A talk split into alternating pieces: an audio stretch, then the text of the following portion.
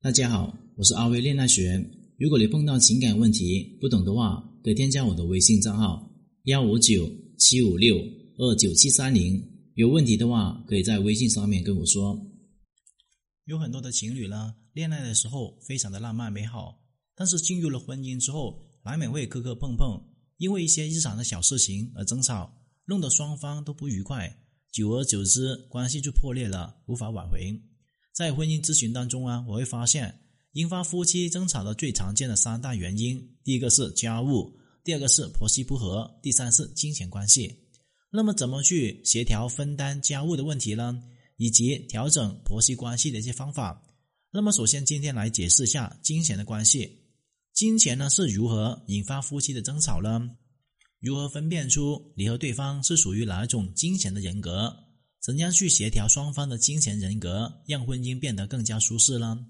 其实啊，为了金钱吵架这个事情呢，通常都是发生在那些并不算是特别的富裕，也不算太穷的家庭里面。当物质水平处于两个极端的时候，第一个是特别的穷，那些连为钱吵架的时间还有精力都没有；第二个是特别的富裕，因为双方的思想不再局限于两个人花钱的问题上面。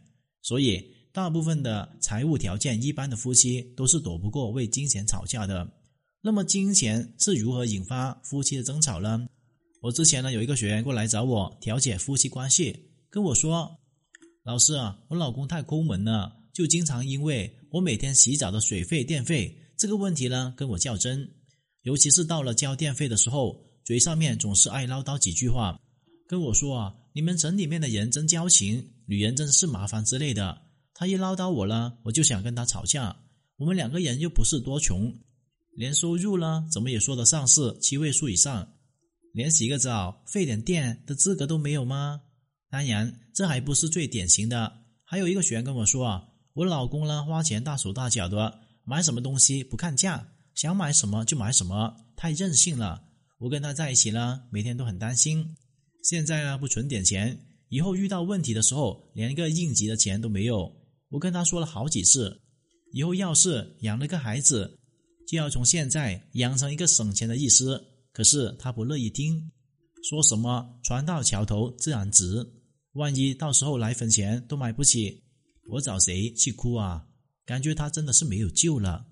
金钱的影响会扩散到日常生活当中每个人的决定。也难怪夫妻情侣会因为钱而反目。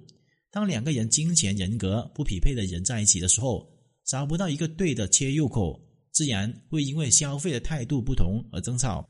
一般普遍存在五种金钱人格：第一个叫做省钱王，第二个叫做消费狂，第三叫做冒险家，第四叫做求稳者，第五叫做随性者。首先来解释一下第一个省钱王。顾名思义，省钱王就是。花钱越少越开心，我身边呢非常多这么一类人，他们心情呢取决于一天能省多少钱，越省得多越开心，花的越多越沮丧。就上面我举的例子，丈夫呢因为妻子每天洗澡费电费水都要唠叨几句话，但妻子呢反问丈夫，水费那么省有什么用呢？省下来的钱你要干什么大事呢？结果就是，丈夫随便找了一个备用的借口来塞住妻子的嘴巴。对于具有省钱王人格的人来说，他们喜欢看到存款里面的数字不断的增加，省一毛钱他们都有自豪感。一开始呢，我也是不理解这样的做法，觉得他们有点太过极端了。比如我的观念就是，我们肯定都要出门见朋友的，见朋友呢总是吃饭打车，哪有不花钱的社交？后来才知道。人家的乐趣就是省钱，比方说要花钱和朋友看电影，省下这一百块钱给他们带来满足感更大。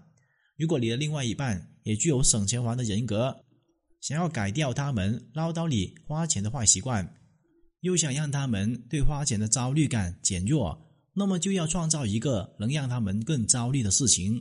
比方说，行，老公，那我以后每天不洗澡了，也确实费水费电。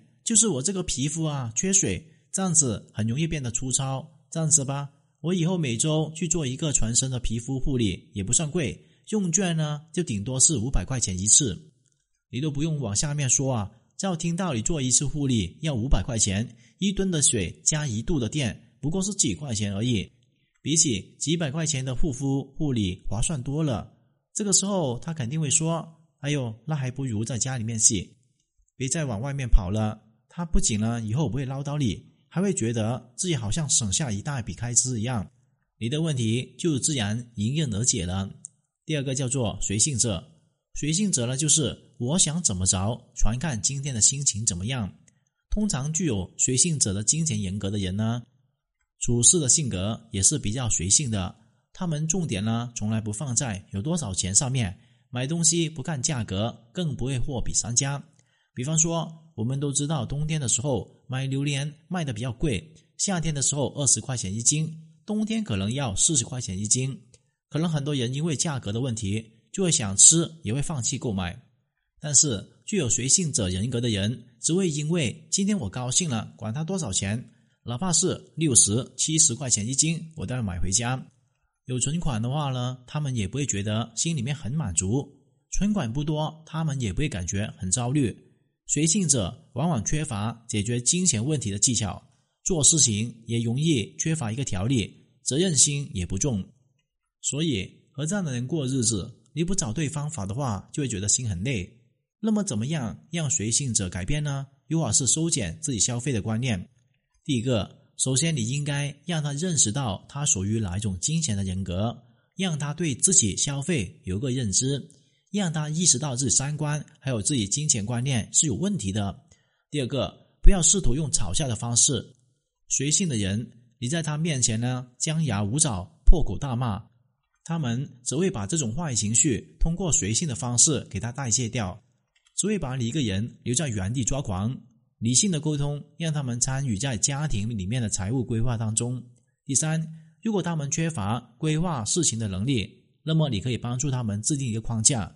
举个例子，比如这个月两个人一起存到五千块钱，如果这五千块钱不能够让他感觉到快乐，但如果他做得到的话，那么你就答应他三个愿望之类的，必须要激励他赢得你的奖励。